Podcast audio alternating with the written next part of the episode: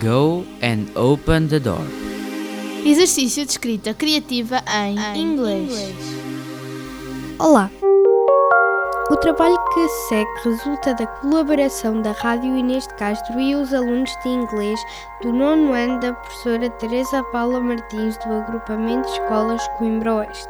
Trata-se de um exercício de escrita criativa realizada pelos alunos de inglês do nono ano da EB23 Inês de Castro. Os alunos foram convidados a reescrever em língua inglesa um poema a partir de Go and Open the Door de Miroslav Hulu.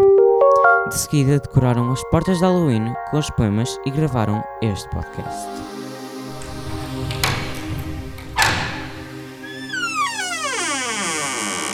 Go and open the door.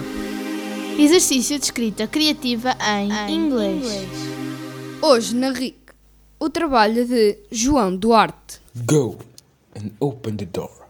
Maybe outside there's a dead body or birds singing.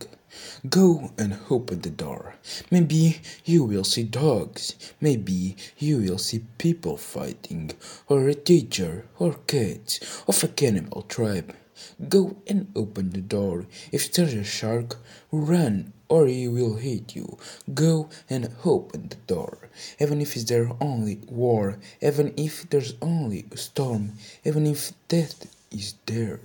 Go and open the door. At least there'll be a big surprise.